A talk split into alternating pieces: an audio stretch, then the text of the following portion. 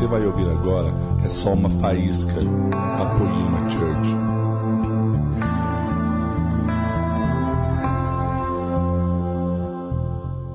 Bom dia, gente. Tô muito feliz de estar aqui com vocês. Amo essa casa, amo essa família, os pastores. É sempre uma alegria estar aqui. Eu quero te convidar a já abrir sua Bíblia comigo em Isaías, livro de Isaías, capítulo 49. Queridos, eu preguei essa mensagem pela primeira vez lá no Alcance no final do ano passado. E eu entendo que Deus me chamou para fazer, eu entendo que Deus me chamou para ensinar a palavra, mas existem algumas vezes que a palavra ela vem carregada totalmente de um encargo profético. Quando eu preguei essa, essa mensagem pela primeira vez, eu preguei nos jovens, eu achei que era algo muito específico para eles. No começo desse ano, Deus me levou a compartilhar essa palavra com a igreja.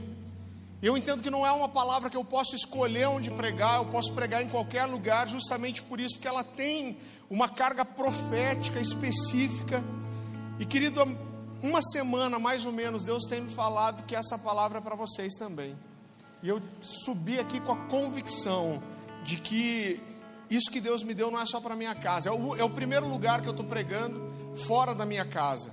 Eu não sei se eu vou pregar isso aqui de volta, mas eu creio que essa palavra é para vocês. Então eu quero que você abra comigo em Isaías capítulo 49, a partir do versículo 1. Olha como essa, esse texto é, é tremendo. E a palavra do Senhor diz assim: Escutem-me, vocês ilhas, ouçam vocês, nações distantes. Antes de eu nascer, o Senhor me chamou. Desde o nascimento, Ele fez menção do meu nome. Ele fez da minha boca uma espada afiada, e na sombra da sua mão ele me escondeu. E ele me tornou uma flecha polida, e escondeu-me na sua aljava. Ele disse: Você é meu servo Israel, em quem mostrarei o meu esplendor. Mas eu disse: Tenho me afadigado sem qualquer propósito, tenho gastado a minha força em vão e para nada. Contudo, o que me é devido está na mão do Senhor, e a minha recompensa está com o meu Deus. E agora o Senhor diz: aquele que me formou no ventre para ser um servo, para trazer de volta Jacó e reunir Israel, ele mesmo, a ele mesmo, pois sou honrado aos olhos do Senhor, e o meu Deus tem sido a minha força. Ele diz: para você é coisa pequena demais ser meu servo para restaurar as tribos de Jacó e trazer de volta aqueles de Israel que eu guardei também farei de você uma luz para os gentios, para que você leve a minha salvação até os confins da terra. Queridos, esse texto é muito precioso e é normal a gente se identificar com esse texto muito rápido, mas eu não quero trazer aqui uma, uma exegese errada do texto. E quando você lê todo esse contexto, você percebe você percebe que essa é, é, na verdade uma profecia messiânica e ela não fala em primeiro momento de mim, de você, mas essa é uma profecia que falava da vinda de Jesus. Ela fala do servo do Senhor que viria, ela fala de alguém que seria como uma flecha preparada, polida, afiada para acertar um alvo e cumprir um propósito. O que Deus está dizendo aqui para mim e para você, Ele está dizendo: olha, virá o Messias e ele será como uma flecha certeira, trazendo luz para as nações até os confins da terra. E o salmista fala algo muito interessante nesse sentido também. Eu gostaria que você abrisse comigo no Salmo 127.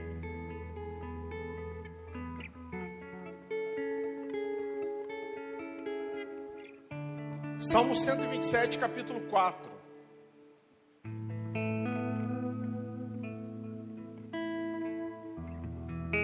A palavra do Senhor diz assim: Como flechas nas mãos do guerreiro, são os filhos nascidos na juventude. Como é feliz o homem cuja aljava está cheia deles, não será humilhado quando enfrentar os seus inimigos no tribunal.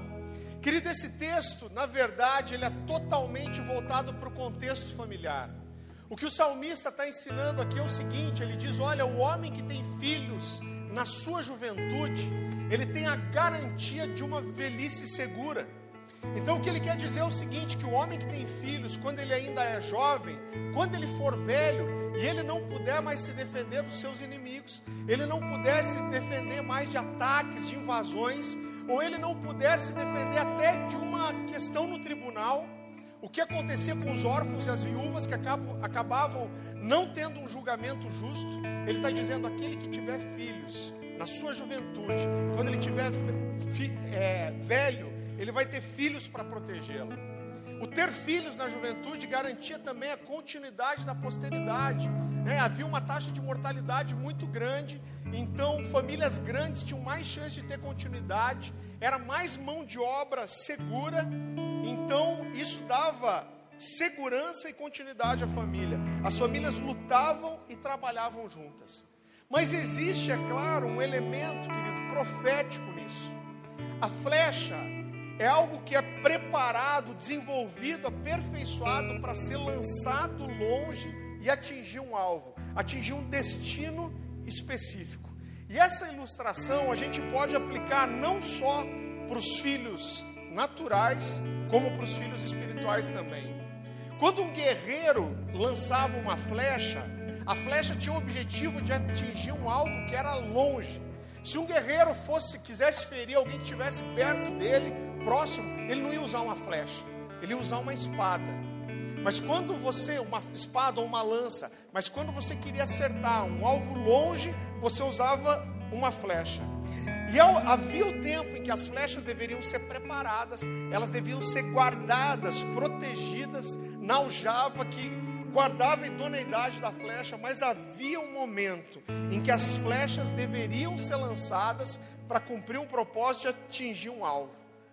Eu entendo que existe um elemento totalmente profético. Eu estava falando com o Laden quando eu estava ali, quando o Gu falou da, da palavra que vocês têm para esse ano, sobre coisas grandes vindo. E essa palavra fala exatamente sobre isso, querido. Eu creio em um tempo no meio de vocês de rompimento, de envio, de estabelecimento, de cumprimento de destino. Eu acredito que muitas pessoas estão aqui e eu vou tomar a liberdade, eu sei que eu sou da casa, eu vou tomar a liberdade de liberar uma palavra profética. Eu estava sentado ali e o Senhor me fala de pessoas que vieram de outros lugares com ministérios estabelecidos e estão nesse lugar, e Deus te trouxe aqui para você ser curado, ser restaurado, mas vai ser a hora, vai haver a hora de você ser lançado. E eu acredito em uma carga profética muito grande de um estabelecimento ministerial e de um tempo de envio, um tempo de estabelecimento, um tempo de dar destino a muitas pessoas. O Senhor fala ao meu coração também de muitas pessoas que têm alcançado um lugar de maturidade, têm crescido, têm se desenvolvido. E querido, eu creio de todo o meu coração no que eu estou liberando sobre você. Esse é um ano especial de rompimento, de estabelecimento ministerial, de novos sonhos, de pessoas que não entendiam o seu chamado e vão entender isso com clareza. É um ano atípico nesse sentido. As flechas, elas eram feitas de uma forma totalmente artesanal. Existiam pessoas que praticamente só faziam isso. Então, para fazer uma flecha, querido, se exigia muita perícia na fabricação.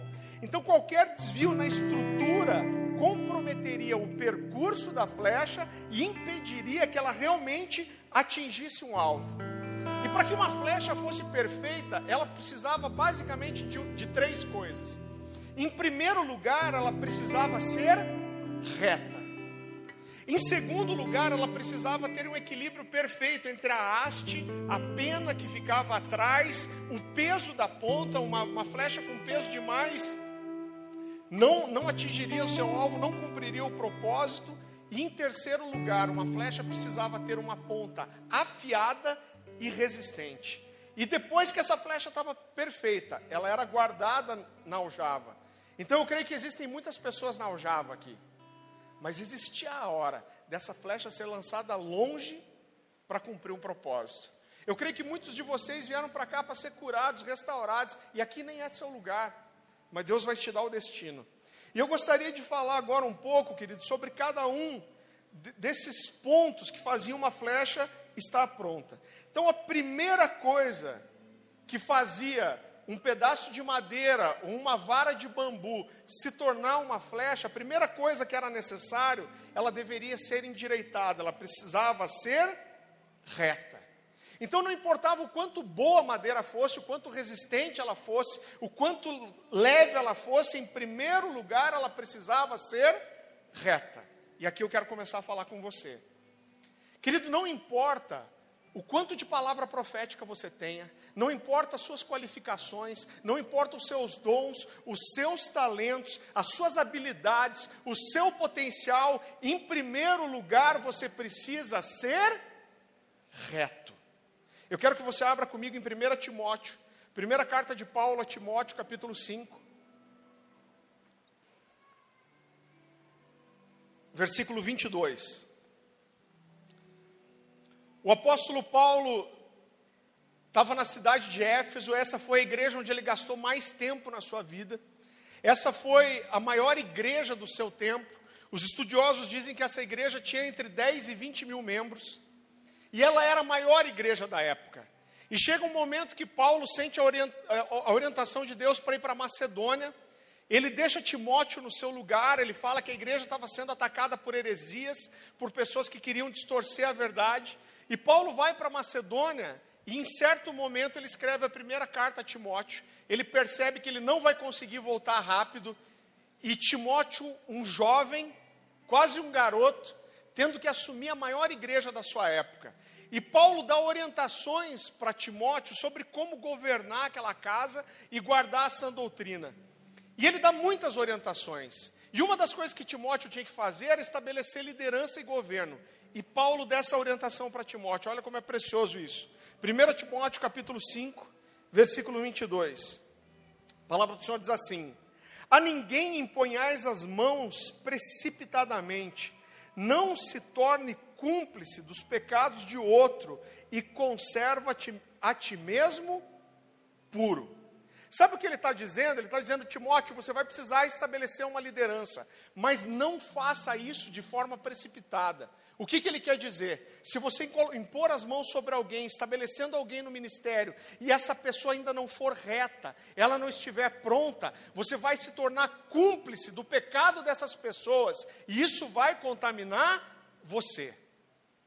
Às vezes as pessoas têm uma interpretação errada e muita gente já me disse: olha, pastor, quando eu olho a exigência que Paulo descreve tanto para Timóteo como para Tito sobre como um pastor e um diácono deveria ser, essa pessoa, muitas pessoas já me falaram, o nível é alto, né? Na verdade, esse padrão de retidão, ele não é para os pastores e os diáconos. Esse padrão de retidão, querido, ele é para todos. A retidão é para todo crente, mas se eu quero ocupar um, um lugar de liderança, eu preciso mostrar para os outros que eu já alcancei esse lugar de retidão aonde todos precisam chegar. O alvo é para todos, mas eu preciso, se eu quero ser uma liderança, eu preciso dizer: olha para mim, olha para mim porque eu sou o padrão. Eu tenho andado em retidão, eu tenho andado em vitória nessas coisas, eu tenho andado, é, é, eu tenho alcançado a santidade, eu tenho acertado o alvo, então você pode olhar para mim. Eu lembro que quando eu tinha mais ou menos uns 17 anos, eu sentei com um pastor de uma igreja luterana, eu fazia um trabalho de evangelismo com eles, e foi a única vez que eu conversei com esse cara. Mas ele me deu uma palavra que eu nunca mais esqueci. Eu estava falando sobre o meu chamado, aquilo que eu entendia que Deus tinha para mim.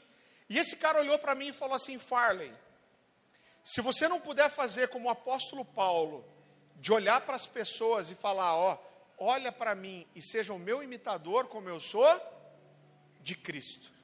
Ele falou: se você não puder falar isso, todo o seu chamado, seu ministério, seu cristianismo precisam ser, precisam ser repensados. Eu vejo pessoas, querido, e eu, eu, eu acredito que é tão a verdade para vocês como é para mim. Nós estamos com mais ou menos 3.500 membros na igreja.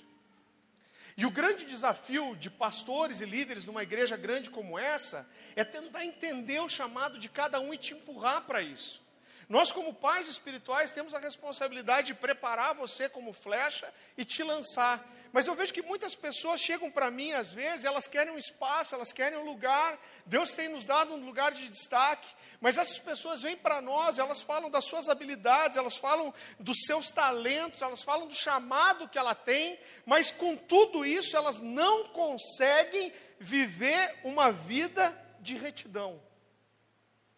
Tem promessa, tem talento, tem graça, mas não tem santidade, não tem testemunho. E o que eu costumo dizer para essas pessoas, cara, você pode ter chamado, você pode ter promessa de Deus, você pode ter talento, você pode ter habilidade, mas, cara, esqueça se a sua vida não é reta. Em primeiro lugar, antes de chamado, antes de ministério, eu preciso salvar você. Essas pessoas elas querem espaço, querem reconhecimento, mas a vida está toda errada. E eu quero te dizer algo muito sério, irmão, que algumas pessoas confundem. O ministério, ele não endireita você. O ministério não endireitou Sansão, o ministério não endireitou Saul, e o ministério não endireitou Judas. A Bíblia fala, querido, que depois da ressurreição de Jesus, quando os apóstolos começam a sair de Jerusalém para pregar, a Bíblia fala que Felipe, que era um diácono, vai para a região de Samaria. E a Bíblia fala que quando Felipe chega em Samaria, Deus começa a usar ele com muito poder, autoridade, graça, milagres acontecem, pessoas são curadas, pessoas são libertas e muita gente se converte. Quando essa conversão toma uma proporção muito grande, a Bíblia fala que Pedro e João vão para Samaria ajudar Felipe. A Bíblia fala que muitas pessoas se converteram, e a Bíblia fala especificamente de um homem chamado Simão. Simão era um bruxo, um feiticeiro muito conhecido na região. A Bíblia fala que esse cara ele se tornou famoso porque ele fazia muitos milagres através da feitiçaria, da bruxaria. E quando esse número grande de pessoas em Samaria se converte, esse cara chamado Simão se converte também. E Pedro e João chegam em Samaria e eles começam a evangelizar, a tocar muitas pessoas, né? Muitos haviam se convertido. Para você ter uma ideia de quem era esse Simão, a Bíblia fala que todas as pessoas, todos os moradores de Samaria, desde o morador mais simples até a pessoa mais proeminente, conhecia a esse Simão e se referia a esse homem como o grande poder de Deus. Pedro e João chegam em Samaria e a primeira coisa que eles fazem é conhecer os convertidos e eles falam: Olha, vocês já receberam o Espírito Santo? E eles falam: Não, a gente só recebeu o batismo de João. E a Bíblia fala que Pedro e, João, Pedro e João começam a orar por essas pessoas, e quando eles impõem as mãos sobre elas, elas são batizadas no Espírito Santo e começam a falar em línguas. E a Bíblia diz que quando Simão vê isso, ele fica maravilhado com aquilo. Ele fica chocado com aquele milagre, com as pessoas falando em línguas.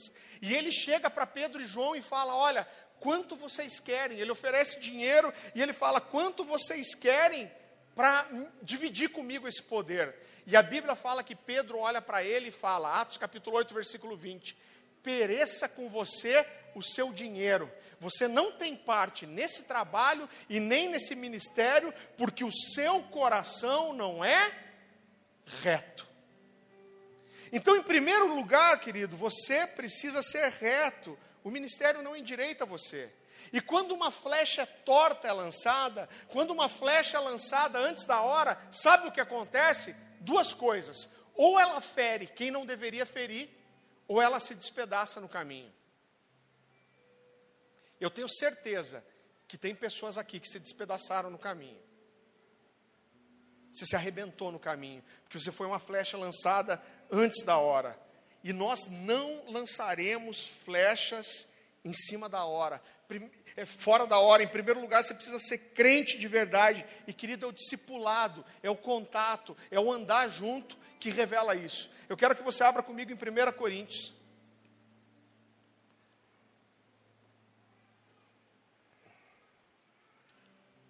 Capítulo 1, desculpa, capítulo 9. 1 Coríntios, capítulo 9, versículo 27. Paulo fala algo muito especial aqui. E ele diz assim: Mas esmurro o meu corpo e o reduzo à escravidão, para que, tendo pregado a outros, não venha eu mesmo a ser desqualificado. Querido, não importa, eu posso pregar demais, eu posso arrebentar, posso ensinar, eu posso orientar os outros, mas se eu não me torno referência, eu não vivo aquilo que eu prego, isso me desqualifica. Eu me torno impróprio, independente do dom, do talento, eu me torno impróprio para liberar aquela verdade. Eu lembro que quando o pastor Luciano me trouxe para o discipulado dele, isso mais ou menos uns oito anos atrás. Ele me chamou um dia para uma viagem. Falou, Farley, eu vou viajar para uma cidade aqui no interior do Paraná. Você não quer ir comigo? Eu fiquei todo empolgado. Falei, vou sentar com o Luciano, vou sugar ele. Mal sabia eu que eu ia ser sabatinado na viagem. Irmão, ele perguntou tudo. Ele perguntou qual que era a minha história. Ele perguntou se o meu CPF era limpo. Ele perguntou se eu tinha casado virgem, ele perguntou como tinha sido o meu namoro, ele perguntou como que eu tratava meus pais, ele me sabatinou, querido. Ele precisava saber quem eu era. Sabe uma das coisas que me chocaram muito também? Quando chegou a hora da gente ser ordenado lá na igreja, eu lembro que eles levaram a gente para uma reunião, estavam todos os outros pastores da igreja, e o Luciano olhou para mim e falou assim: Cara, a gente vai pôr você no púlpito, e a gente vai levantar a mão e falar: Alguém aqui por acaso tem alguma coisa contra esses dois? E se alguém levantar a mão, você vai descer, você vai consertar com qualquer pessoa antes da gente te estabelecer em qualquer coisa. Então, querido, antes de lançar alguém, a gente precisa saber quem é. Antes de você ser lançado, você precisa ser reto, você precisa ser polido, você precisa ser endireitado. E como faz isso? Sabe como que faz isso? no fogo. Eu fui assistir alguns vídeos, alguns documentários, para ver como essas flechas eram feitas na antiguidade. E eu lembro que eu vi um vídeo que um cara pegou uma, uma vara toda torta. Eu falei, não, o cara não vai conseguir transformar isso em uma flecha. Aí sabe o que, que eles fazem? Eles afiam, eles lixam e eles põem no fogo. Aquele pedaço de madeira, primeiro eles arrancam todos os nós com uma faca eles lixam e depois eles põem aquilo no fogo e vão esticando. E querido, eu lembro que uma vez chegou um jovem na igreja e a gente está sempre precisando estabelecer liderança, é assim ou não é? E pensa num cara talentoso, irmão. Sabe aqueles caras que cantam, dançam, fazem malabares, prega, Fazia tudo. Pensa um cara talentoso, conhecia a Bíblia, carismático, aquele cara que ele chega, daqui a pouco todo mundo está amando o cara, era um cara apaixonante mesmo. E eu lembro que eu e a Dani, a gente estava bem no comecinho do ministério pastoral, a gente olhou e falou, poxa, esse cara vai ajudar a gente demais, esse cara é uma bênção. Irmão, o cara tocava na célula, o cara evangelizava, o cara falava da Bíblia, uma bênção. Até o dia que eu tive que confrontar a criatura. O dia que eu tive que confrontar ele por uma coisa simples, irmão, eu descobri um demônio lá dentro escondido. O cara virou Tasmania, irmão. Esse cara ficou tão brabo, tão revoltado, saiu falando mal da gente. E eu deixa eu te ensinar uma coisa. Eu tenho medo daqueles que o cara te conhece hoje e é Deus do céu, você na terra. O cara se apaixona por você, você é tudo na vida dele. Porque do mesmo jeito, do dia para a noite, você vira o Satanás também. E esse cara, quando eu apertei ele, irmão, ele fez um barraco na igreja tão grande que eu corri para o Luciano e falei, Luciano, eu estou com uma situação com esse cara.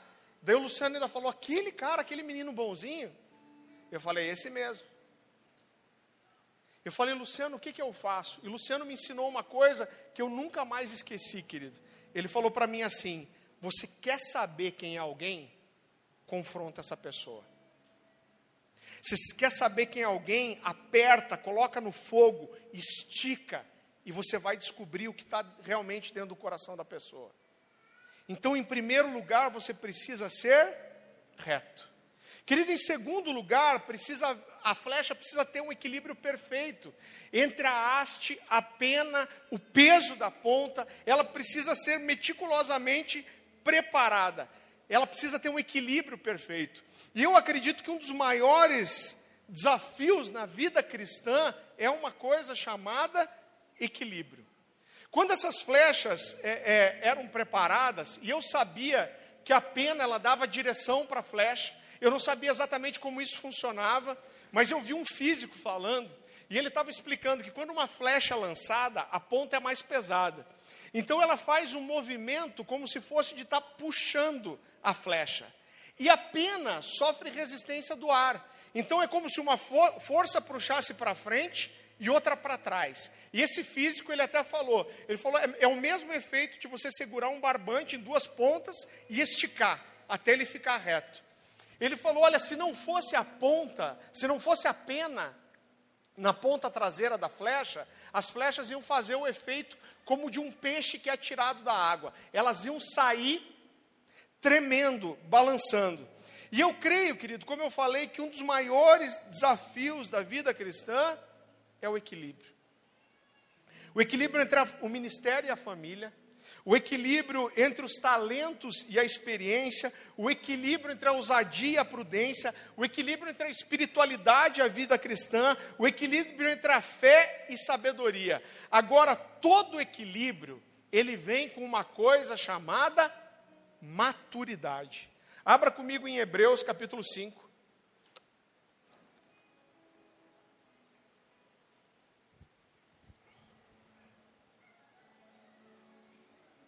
Hebreus capítulo 5.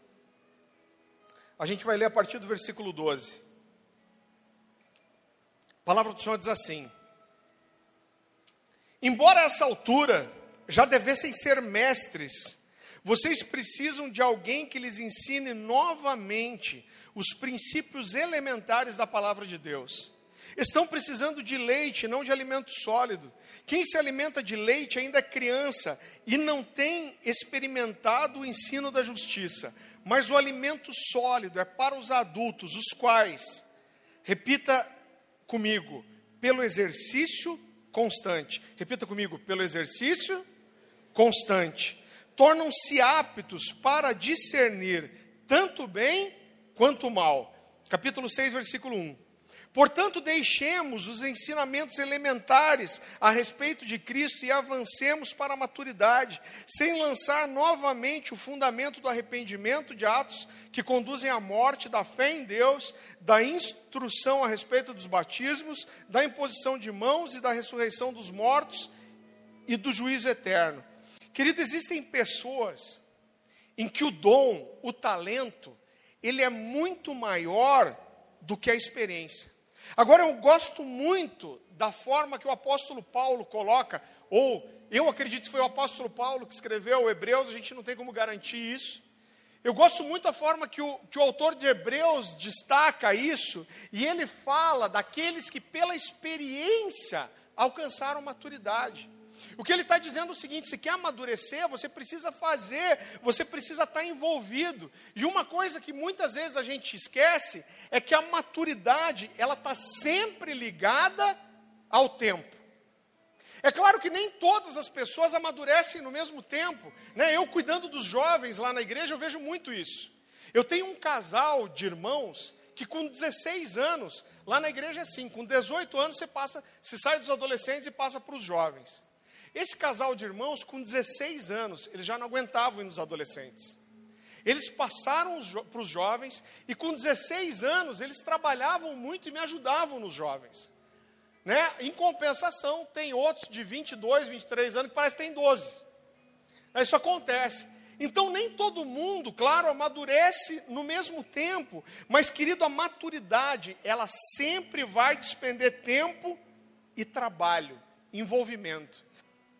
Eu lembro, é, é uma, das, um, um, uma das orientações que eu dou muito para os jovens, quando eu fiz faculdade, eu fiz faculdade de administração, e eu era aquele cara assim que tinha todas as faltas que eram possíveis, né, não é? Aí um dia antes da prova, eu pegava o caderno daquele cara que sentava na frente, que nunca faltava uma aula, tirava um xerox e estudava. E na faculdade eu vi muito isso. Tinha aquelas pessoas que não faziam estágio, não trabalhavam, por quê? O pai pagava a faculdade, não que exista algum problema nisso, mas o pai pagava a faculdade, essa pessoa falava: Não, eu não posso trabalhar porque eu preciso me dedicar aos estudos. É claro que isso não é uma regra, mas quando acabava a faculdade, sabe o que eu vi acontecer? Que a maioria daqueles melhores alunos não se tornaram os melhores profissionais e não tinham os melhores empregos. Sabe por quê, querido? Porque eu, apesar de não ser esse aluno exemplar, sentar sempre na última fileira, eu, a partir do segundo mês de faculdade, eu comecei a fazer estágio. E eu estagiei e trabalhei a faculdade inteira. Então, quando você sai da faculdade, você vai fazer uma entrevista de emprego, o que, que a empresa quer? Elas querem uma coisa chamada experiência. Ela quer algo que a faculdade não te dá, que é saber lidar com conflitos, é saber ser confrontado. E a gente tem uma geração de jovens, irmão, leite com pera. Eu tenho uns jovens lá que dá vontade de matar, irmão.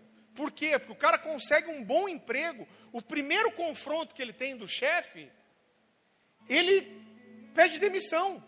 Eu falo, cara, saiu do seu emprego? Saí, pastor. Mas o que, que aconteceu? Ah, o cara me tratou mal um dia, eu não aguentei não e fui embora. Não, não amadureceu, não foi experimentado, não foi provado. E existem pessoas na igreja também, querido, que elas querem é, é ser reconhecidas porque tem palavras proféticas, porque tem algum talento, porque tem chamado. Não, mas veio alguém aqui, botou a mão na minha cabeça e falou que eu sou isso, que eu tenho dom, que eu tenho talento. Elas querem, querem espaço. Agora, normalmente eu pergunto para essas pessoas, eu falo assim: me diga quem é você. Você tem um chamado pastoral? Tenho. 252 pessoas profetizaram que eu ia ser um pastor. Eu falo, cara, quem que quer seguir você? De quem você cuida? Quantas pessoas já chegaram para você e falaram: Eu quero te seguir, cara. Eu quero que você me discipule. Eu quero ser igual a você. Eu quero andar com você. Eu quero ser como você. Se a pessoa fala não tem, eu falo amigão, então você não é pastor. Porque os primeiros a reconhecer são as ovelhas. Você, isso é reconhecido enquanto você faz. Eu lembro que o Luciano me ensinou algo muito especial. Quando eu cheguei na, na comunidade Alcance em 2007, eu já saía para pregar em alguns lugares, mas quando eu vi que aquela ali era a casa onde eu queria estar, o que, que eu fiz? Eu parei de sair para pregar fora, porque o meu sonho sempre foi que a minha igreja me lançasse. Então eu parei de sair para me dedicar na igreja. Eu falei, cara, eu quero construir raiz aqui. Eu quero servir nesse lugar. Eu quero ser reconhecido nesse lugar. Porque um dia eu vou me tornar uma flecha polida e meus líderes vão me lançar. E há mais ou menos oito anos atrás eu comecei a viajar, a sair para ministrar de volta. E eu acho que foi no segundo ou no terceiro ano abriu agenda para mim no Brasil inteiro e mais agenda que eu podia responder. Eu lembro que um dia eu cheguei para o Luciano e eu falei, Luciano, está fazendo isso, cara, faz 25 anos já. Eu falei, como que você faz para escolher? Eu falei, pastor, eu não sei onde que eu vou, onde que eu não vou, que convite eu aceito, que convite eu, eu recuso. E o Luciano foi muito sábio, ele me ensinou uma coisa que eu nunca mais esqueci. Ele falou, Farley, cara, eu posso até tentar proteger você, eu posso te orientar, eu posso tentar te ajudar a escolher. Ele falou, mas tem coisa que você só vai aprender fazendo. Ele falou, eu tenho que deixar você errar. Eu tenho que deixar você entrar em fria. Eu tenho que deixar você ser experimentado e crescer nisso. Né? Eu, eu lembro que esses tempos atrás um jovem chegou para mim na igreja, ele é, um, ele é um professor universitário. Aliás, ele é um professor de cursinho. Fabiano é um dos meus líderes. E há dois anos atrás a gente começou um projeto incrível com universitários e vestibulandos. E ele chegou com esse projeto para mim e era legal, irmão. Pensa num projeto top. Mas precisava de um investimento financeiro grande da igreja. E ele falou: Não, cara, eu tenho isso, eu preciso de X de grana. Eu falei: Fabiano, vamos fazer o seguinte, cara. Esse é um projeto, é um trabalho que a gente nunca fez na igreja. Eu falei: em vez da gente pedir dinheiro dizendo que a gente pode fazer alguma coisa, eu falei, vamos fazer primeiro e depois eles vão querer investir na gente. E sem gastar um real, esse cara fez um evento. Ele juntou universitários, os próprios universitários fizeram vaquinha para cartaz, para colar no, nas universidades. E a gente fez um culto com os vestibulandos. Irmão, encheu de gente da cidade inteira gente não convertida, foram vários professores de cursinho, professores universitários. Quando aquele cara fez aquele barulho, ficou todo mundo de boca aberta. E aí o Marciano chegou para mim, pastor Marciano, falou: Cara, que legal o que vocês fizeram. Ano que vem vamos fazer de volta. E se precisar de investimento da igreja, me avisa. Eu falei: Isso aí, irmão. O que, que acontece? Primeiro eu faço, eu mostro, eu frutifico. Você sabe uma coisa que me deixa injuriado às vezes? Eu não estou falando aqui contra youtubers. Meu pastor faz um trabalho sensacional no, no, YouTube. Tem tanta gente aqui ligada a vocês que faz um trabalho sensacional. Né? O, o Luciano usa isso como uma ferramenta incrível. Mas faz, sabe um negócio que me deixa injuriado? São os moleques de vinte e poucos anos. Nada contra eles. Mas que chegam no YouTube e, querido, é muito fácil ligar uma câmera, sentar na frente e dizer assim: o problema da igreja é que. E todo mundo tem uma teoria diferente sobre qual que é o problema da igreja. Sabe, me dá vontade de entrar dentro da tela. Falar assim, criatura, quantos casamentos destruídos você já resolveu? Quantos pais que perderam o filho de forma prematura você já consolou? Quantas mães destruídas porque o filho estava perdido nas drogas você já restaurou? Quantos pastores em depressão com vontade de abandonar o ministério você já acolheu, já abraçou? Ah, você não fez nada disso? Então não venha me dizer qual é o problema da igreja, porque você não sabe. Não sabe, irmão. Não sabe. Agora é muito fácil. A filmagem aceita qualquer coisa. 20 dias antes de eu ser ordenado no ministério pastoral lá na igreja, um cara morreu dentro da minha célula, irmão. Um menino de 21 anos. Eu acho que eu preguei isso, contei essa história em outro momento aqui. Eu tive que. Esse cara ficou morto no chão da sala da minha casa até três e meia da manhã. O carro do ML não passava no portão do condomínio, eu tive que colocar o corpo daquele menino na manta do sofá da minha casa para carregar o corpo dele para fora. Sabe o que aconteceu? O pai dele desviado, as pessoas começaram a ligar, eu tive que ligar para a família dele para dizer que ele tinha morrido. E de repente, encheu de gente na minha casa, porque um foi ligando para o outro, e de repente chegou um cara gritando. Quando eu saí para fora, era o pai daquele menino, desviado, alcoolizado, xingando Deus. E eu tive que administrar tudo isso. Foi terrível, mas eu lembro que no dia seguinte, o pastor Luciano sentou comigo, eu tinha um discipulado com ele, e eu estava muito mal, estava destruído, irmão. E o Luciano falou para mim assim: Farley, existem algumas coisas que confirmam e estabelecem aquilo que Deus tem para você.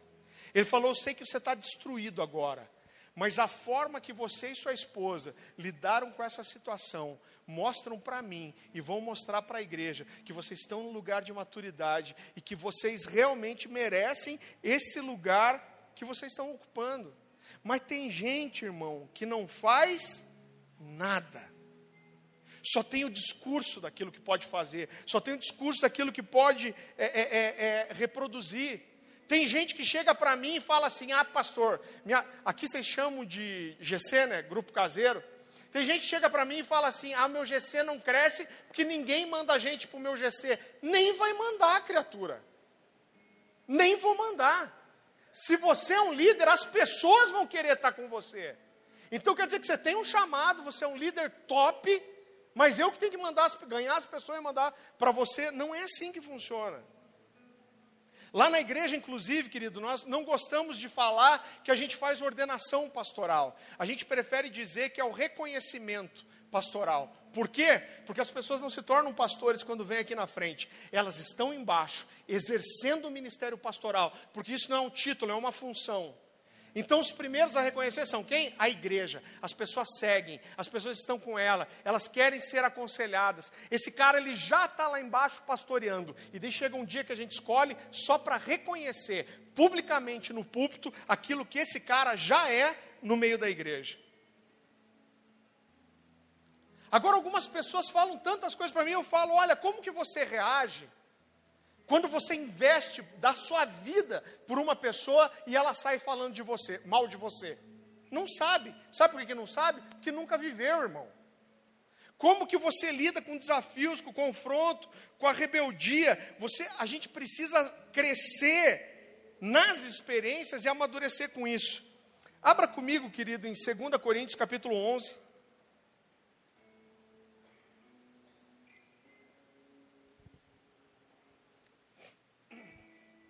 Eu sei que você não está muito contente, mas você vai ficar no fim. Prometo que depois de bater eu vou soprar. 2 Coríntios capítulo 11, versículo 16. Paulo, algumas vezes nas Escrituras, ele faz a defesa do seu ministério. E esse texto eu acho até engraçado, que Paulo parece bipolar. Então ele diz: Eu estou falando isso, mas eu estou falando como louco. Eu não deveria falar, mas eu vou falar. Mas se eu falar, eu estou sendo tolo, mas eu vou falar como tolo. Então é, é, é engraçado, mas ele é, é muito especial. Olha o que ele fala.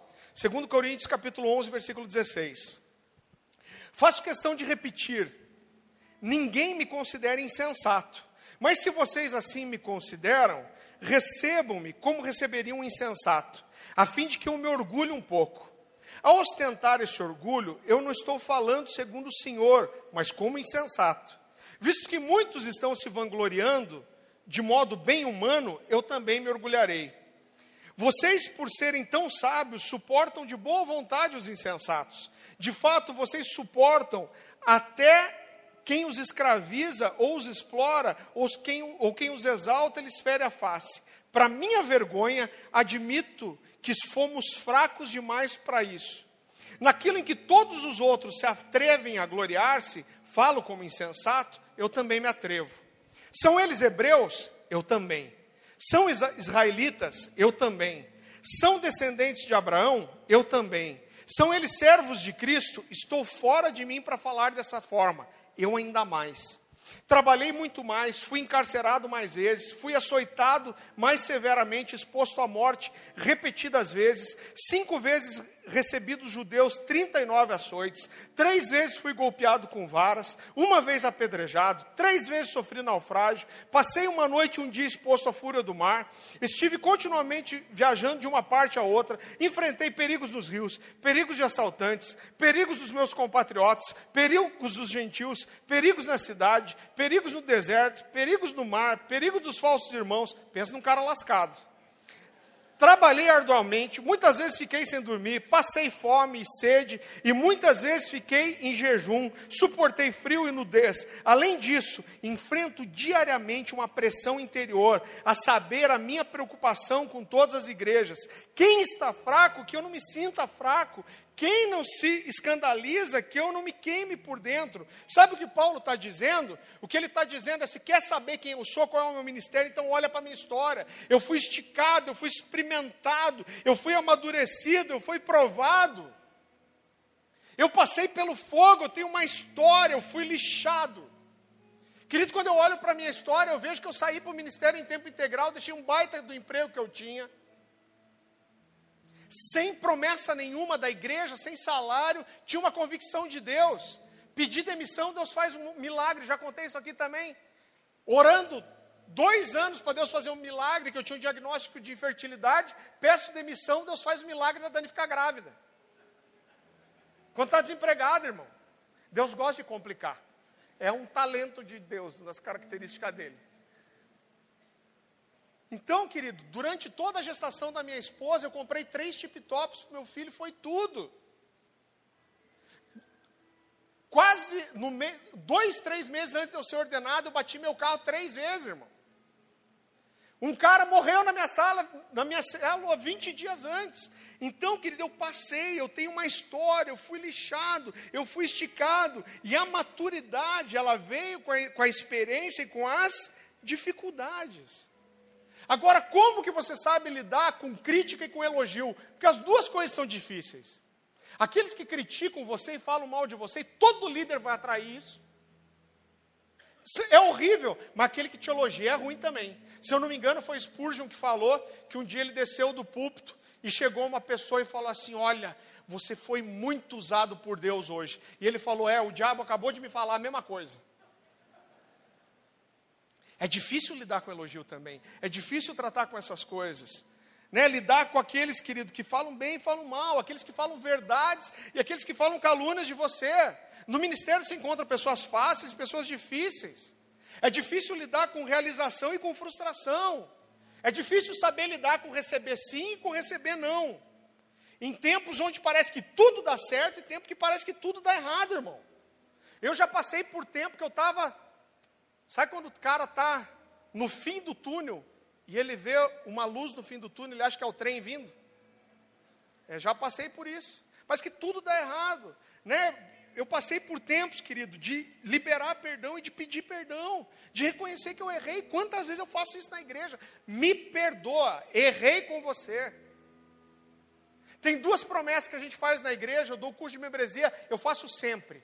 Todo mundo que chega. Eu fiz um curso de membresia em novembro, tinha quase 300 pessoas. Falei, a gente faz duas promessas para você.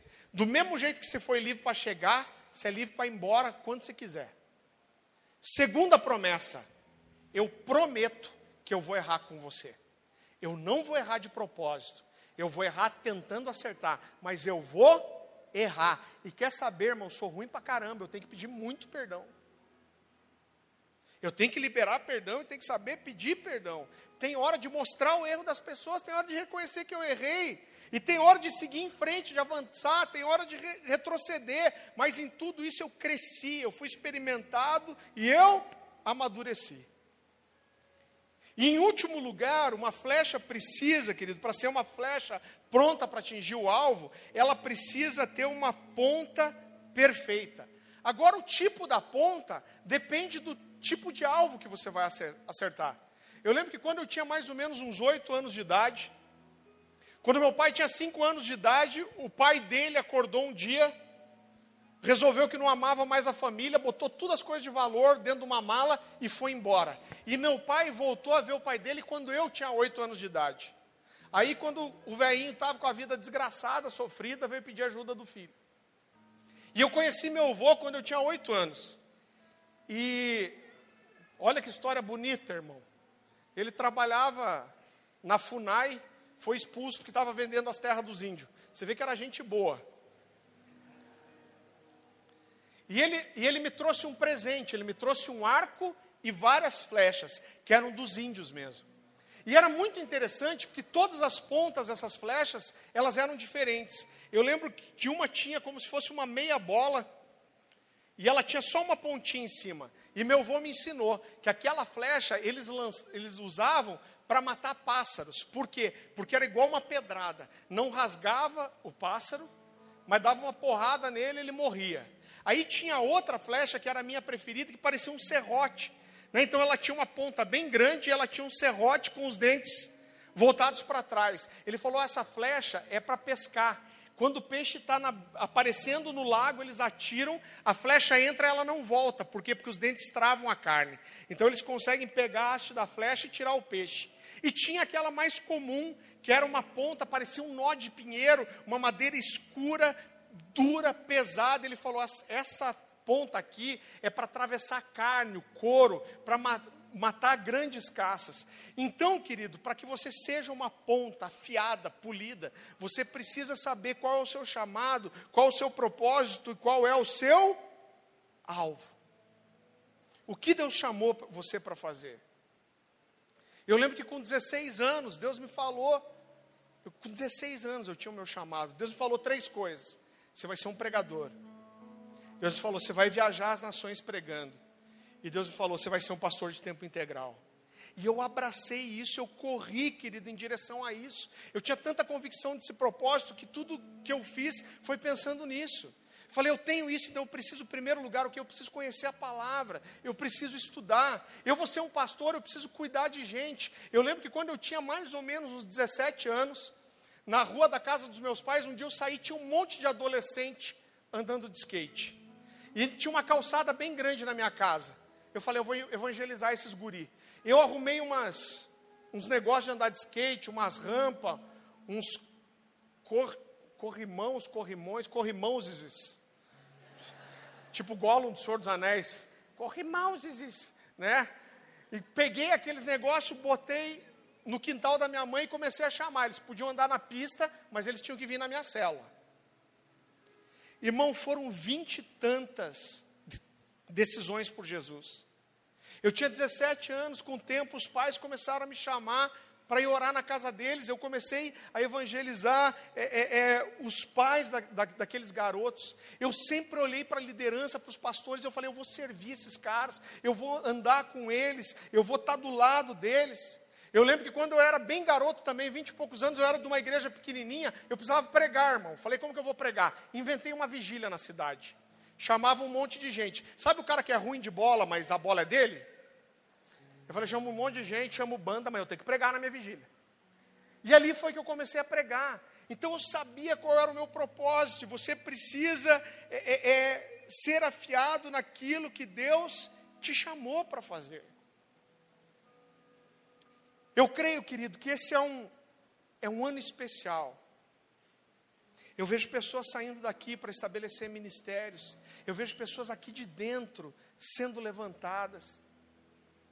Eu vejo um tempo de alinhamento no teu coração. Tem pessoas aqui que estão feridas. E eu vou te dizer uma coisa que eu tenho convicção que vem de Deus. Tem muita gente aqui olhando para essa igreja e falando assim: eu nunca vou ter lugar aqui. Eu nunca vou crescer aqui, eu não vou me desenvolver. Seu coração está azedo, está fechado, para que você se submeta e cresça.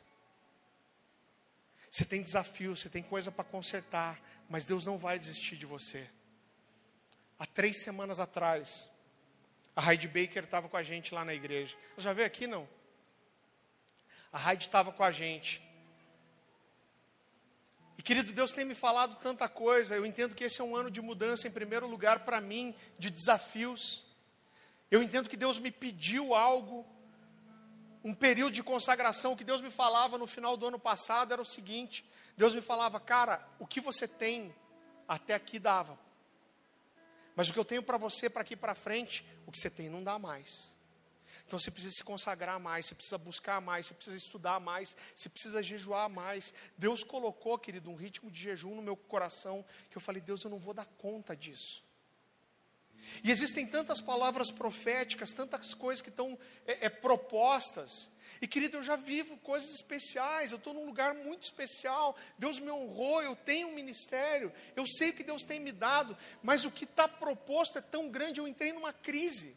Eu fui no domingo na ministração da Heidi Baker mal, irmão, estava quase em depressão. Eu falei, Deus, eu sou ruim demais. Sabe qual era o meu medo? Eu falei, Deus, eu entendo que esse ano é uma chave, eu sei o que eu tenho que fazer para virar essa chave esse ano. Eu falei, Deus, eu não vou dar conta. Eu falei, Deus, eu não vou conseguir. Eu falei, Deus, eu sou limitado. Eu falei, tem algumas coisas que eu me sinto travado, eu não vou conseguir, eu não vou conseguir, Deus, eu não vou dar conta disso. E eu fui para a ministração, querido, da Heidi Baker, falando isso com Deus. Só abrir aqui uma última coisa. Eu estava mal, com meu coração aflito, querido, com todas essas coisas no meu coração. E eu lembro que chegou uma hora, ela, ela, ela nos chamou para uma ministração, eu não conseguia nem me concentrar. E eu falei, Deus, eu, eu, eu não dou conta dessas coisas. E Deus falou uma coisa para mim, e isso é para você nessa noite. Eu achava que era só para mim. Deus me falou, você vai derramar isso em alguns lugares. Deus me falou assim: Eu sou um Deus insistente e eu vou insistir com você. Deus me falou, eu insisti com Moisés, mesmo depois de 40 anos escondido no deserto. Eu, escondi, eu insisti com Gideão, mesmo depois de ele dizer que não conseguia. Eu insisti com Davi, mesmo depois de um adultério. Eu insisti com Pedro, mesmo depois de ele ter me negado três vezes. Eu insisti com Paulo, mesmo depois dele ter se tornado o maior perseguidor da igreja. E Deus falou para mim: Eu sei das tuas falhas, eu sei das suas limitações. E Deus falou: Mas eu estou disposto a insistir com você. Eu vou insistir com você. Eu vou insistir com você. Eu vou insistir com você. Tem algo, eu estou disposto a entrar na sua vida, na sua história. Eu sei o que você acha que não pode. Eu sei o quanto algumas coisas são difíceis. Eu sei aquilo que trava você. Mas eu estou disposto a insistir com você. Abaixa tua cabeça e fecha teus olhos.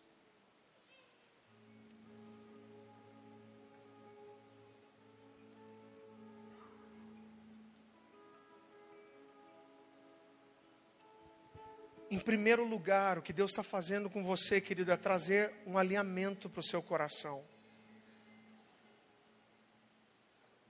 Isso é tão forte no meu coração. Eu sei que tem tantas pessoas assim. Você veio para cá sentindo: eu nunca vou ter um lugar para fazer nada aqui, nessa igreja. Eu nunca vou conseguir construir um ministério aqui. Não vai haver espaço para mim nesse lugar. Mas Deus está alinhando o teu coração, Ele está alinhando o teu coração com essa liderança, com aquilo, grandes coisas, grandes tempos estão por vir. Deus vai alinhar seu coração, sabe o que Ele vai trazer? Ele vai trazer para o seu coração a alegria de sonhar. Ele vai relembrar você de palavras que você já recebeu. Ele vai alinhar o seu coração, ele vai falar: é possível, eu vou insistir com você, eu vou insistir com você, eu vou insistir com você.